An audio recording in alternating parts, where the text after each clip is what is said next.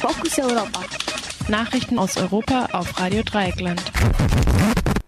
Die Fokus Europa Nachrichten von Freitag, dem 31. Mai 2019. Zunächst der Überblick. Sudan. Militär wirft Fernsehsender raus. Drohung gegen Protestcamp. Türkei. Ein Fünftel der Bevölkerung besteht aus Verdächtigen.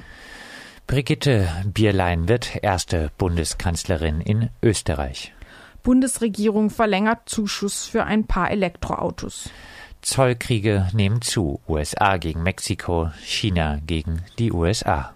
Großbritannien, pro-europäische liberal-demokratische Partei, führt erstmals bei Umfrage. Band spielt We Are Going to Ibiza auf Demo in Wien. Und nun zu den einzelnen Themen. Su Sudan. Militär wirft Fernsehsender raus, Drohungen gegen Protestcamp. Die Übergangsregierung des Militärs hat das Büro des Fernsehsenders Al Jazeera in der sudanesischen Hauptstadt Khartoum geschlossen. Den MitarbeiterInnen von Al Jazeera wurde die Arbeitserlaubnis entzogen. Der Sender Al Jazeera ist in Katar beheimatet, berichtet aber umfassend aus Ländern der Region und auch über die Proteste im Sudan. Diese hatten zum Sturz des Diktators Umar al-Bashir geführt. Doch bisher haben die Militärs die Macht nicht aus der Hand gegeben. ProtestiererInnen halten deshalb noch immer ein Protestcamp vor dem Verteidigungsministerium aufrecht. Gleichzeitig mit dem Ausschluss von Al Jazeera bedrohten die Militärs auch das Camp. Die Übergangsregierung bezeichnete das Camp als eine Gefahr für die Revolution. Das Camp bedrohe den Zitat Zusammenhalt des Staates und die nationale Sicherheit. Die Protestierenden fordern weiterhin die Einsetzung einer von Zivilisten geführten Übergangsregierung anstelle des Militärs. Nur das garantiere einen wirklichen Übergang zur Demokratie, zitiert die Zeitung Le Monde einen jungen Aktivisten.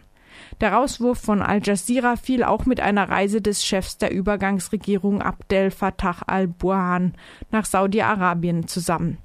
Saudi-Arabien und Katar sind verfeindet. Die Übergangsregierung sucht Rückendeckung in Ägypten und Saudi-Arabien.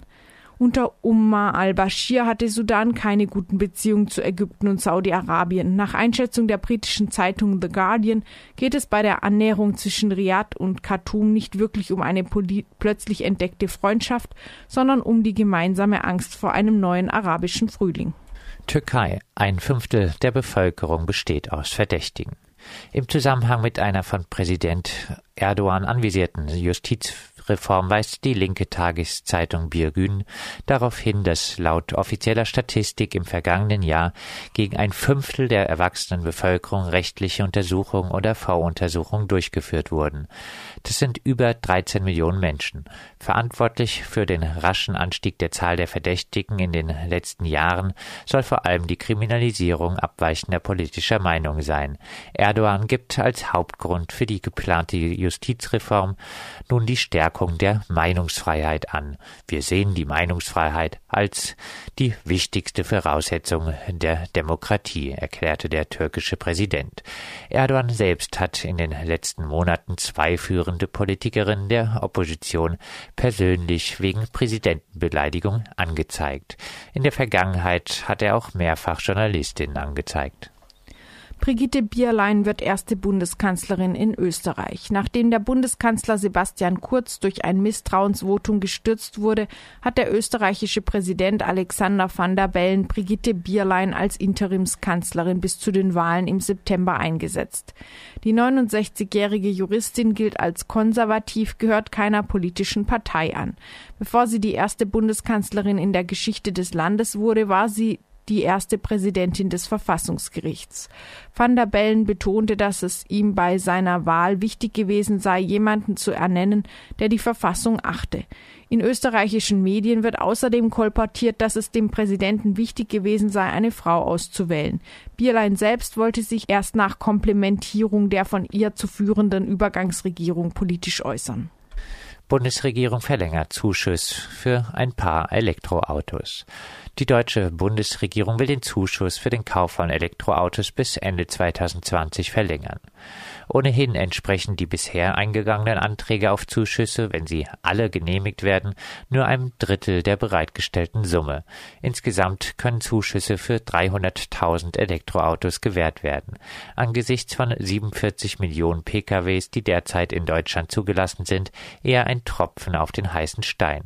Zahlreiche Studien zur Ökobilanz von kommen zudem zu dem Ergebnis, dass ihre Umweltbilanz insgesamt zwar besser ist als die von Autos mit Verbrennungsmotoren, aber nicht viel besser, insbesondere wenn der derzeitige Strommix zugrunde gelegt wird. Während Elektroautos gefördert werden, wurde die Debatte über eine CO2-Abgabe von der Bundesregierung auf einem Treffen der beteiligten Ministerinnen am Mittwoch auf den September verschoben. Zollkriege nehmen zu. USA gegen Mexiko, China gegen USA.